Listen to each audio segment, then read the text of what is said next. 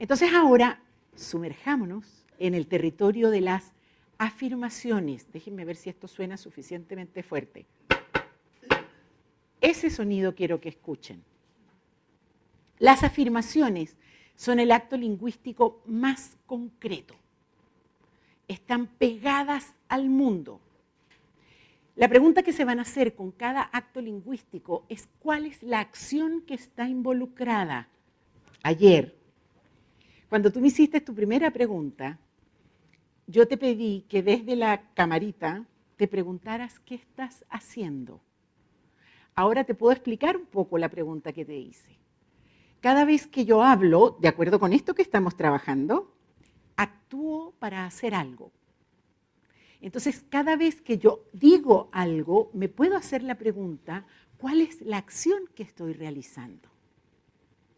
Cuando yo le pedí a Elizabeth que desde la camarita se preguntara, ¿qué acción estoy realizando? Es una pregunta súper interesante para hacérsela muchas veces en la vida.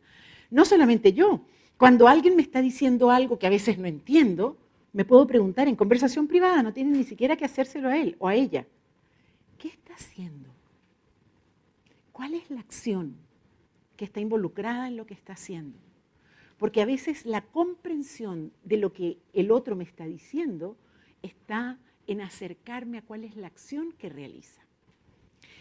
Con las afirmaciones, la acción que yo realizo es constatar el estado del mundo.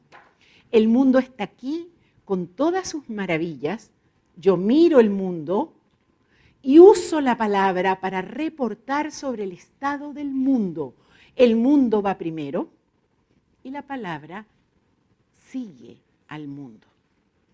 Ejemplos, antes de que se, le pongan los ojos así como torcidos. El ABC, generación 73, tiene 81 alumnos. Afirmación. Y el que necesite una prueba, primero los puede contar a ustedes más los que están digitales que son del ABC. Si necesita otra prueba para constatar lo que yo estoy diciendo, le paso la lista con las inscripciones. El programa de liderazgo y coaching tiene 20 alumnos. Afirmación. Esta sala tiene 243 metros cuadrados. Afirmación. Aquí está la sala con sus 243 metros cuadrados.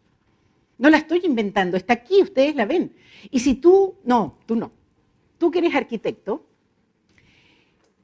me dices, no, Alicia, no, no, yo conozco los espacios. Yo le puedo decir, vamos con la cinta métrica, medimos la sala, que tiene sus trucos porque está medio rara por aquí y por allá, y vamos a constatar que tiene 243 metros cuadrados. Las afirmaciones son importantes en la vida.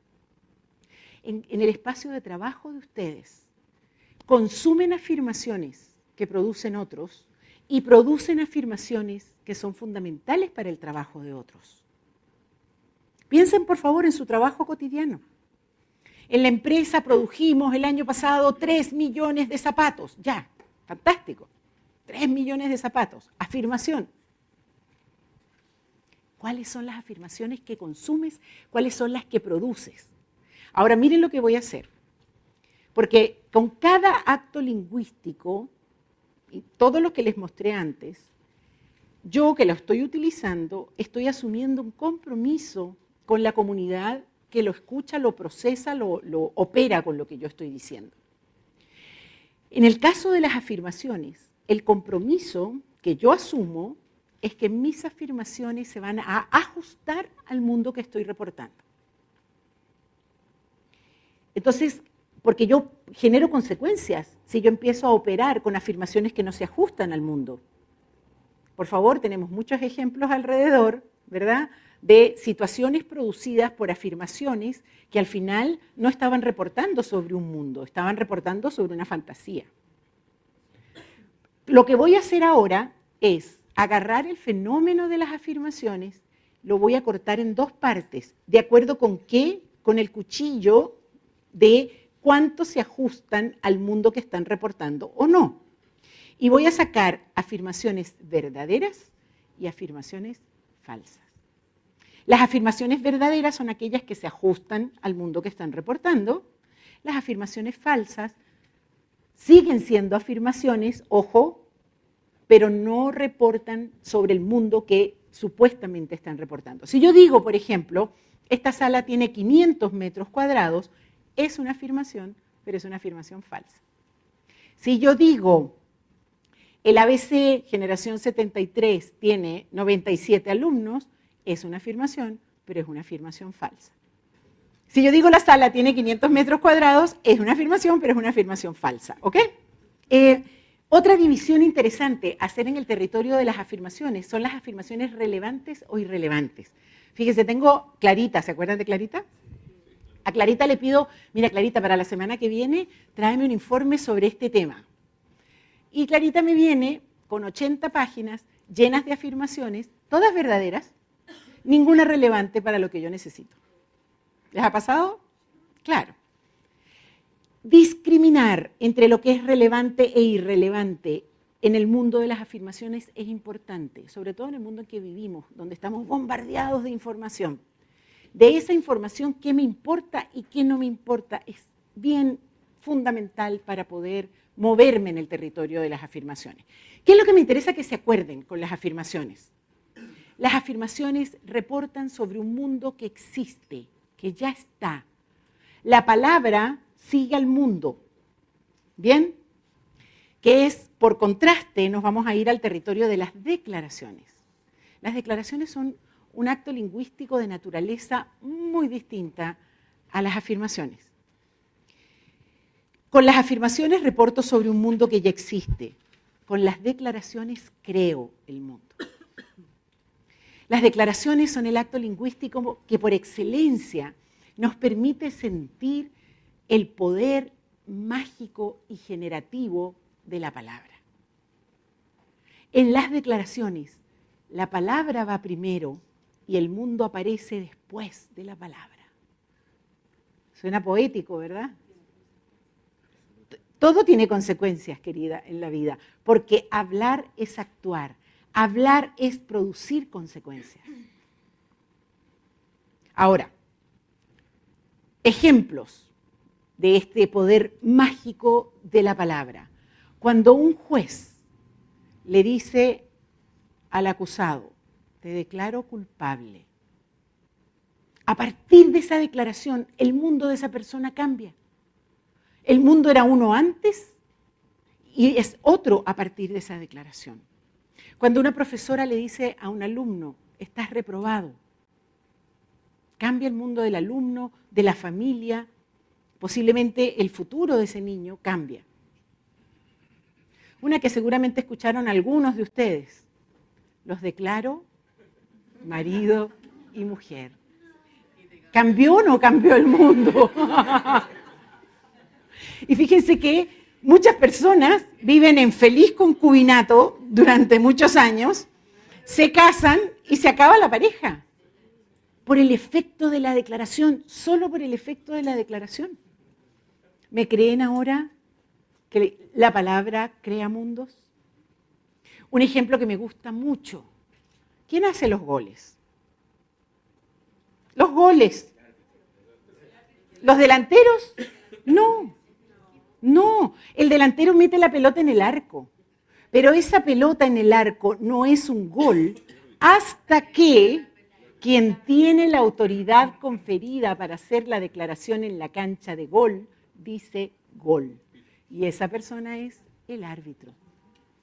El árbitro es quien tiene la autoridad para hacer la declaración gol y esa pelota en el arco no es un gol hasta que se escucha esa declaración. Interesante el mundo gol hecho solo aparece cuando la declaración está hecha. Y aquí hay una relación interesante con la autoridad. Entonces vuelvo al tema de cada vez que hacemos un acto lingüístico, asumo un compromiso con la comunidad que me está escuchando. En el caso de las afirmaciones, era que la afirmación que estoy entregando sea una afirmación verdadera, vale decir, se ajuste al mundo que estoy reportando. En el caso de las declaraciones, el compromiso es doble. El primer compromiso que tengo es que la declaración sea válida. Y eso quiere decir que tenga yo la autoridad conferida para hacer esa declaración. Las declaraciones, fíjense lo que estoy haciendo. Tomo el fenómeno de las declaraciones y lo voy a cortar en dos, ¿de acuerdo con qué o con qué cuchillo? Con el cuchillo de la autoridad que tengo para hacerlas. Entonces voy a sacar declaraciones válidas y declaraciones inválidas. Todos ustedes en el trabajo que realizan cotidianamente tienen una autoridad conferida para hacer ciertas declaraciones. Piensen ustedes por un momento, ¿qué declaraciones tienen ustedes la posibilidad, por autoridad conferida, de hacer y qué declaraciones no? Yo puedo, por ejemplo, llegar a la oficina de alguno de ustedes y decir, aumento salarial a todos los trabajadores de esta empresa, 50%. Seguramente me aplauden mucho, pero no va a pasar nada mi declaración es inválida porque yo no tengo ninguna autoridad para darles a ustedes, aunque quisiera, un 50% de aumento de salario. Entonces, preguntarnos si tengo o no la autoridad es fundamental. Y así como genero consecuencias negativas, si empiezo a proveer afirmaciones falsas, también tengo consecuencias en mi identidad, si empiezo a distribuir declaraciones para las que no tengo autoridad si empiezo a cazar gente por la calle, o si empiezo a dar aumentos salariales, o empiezo a hacer declaraciones para las que no tengo autoridad, mi identidad sufre. Observen eso, por favor. Y el segundo compromiso es que voy a actuar de manera consistente con lo que declaro. A partir del lunes todo el mundo puntual en la oficina. Y yo que soy el líder del equipo, el primero que llego tarde. A partir de ahora todos regresamos a la oficina, se acabó el trabajo en la casa.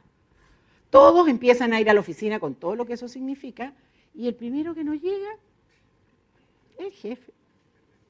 Entonces, mi comportamiento no está siendo consistente con las declaraciones que hago. Mi identidad sufre. Y no solamente la identidad. Empezamos a tener problemas, problemas de coordinación de acciones, problemas de credibilidad, problemas de confianza. ¿Qué es lo que me interesa que se acuerden ahora, fundamental? Con las afirmaciones reporto sobre un mundo que ya existe.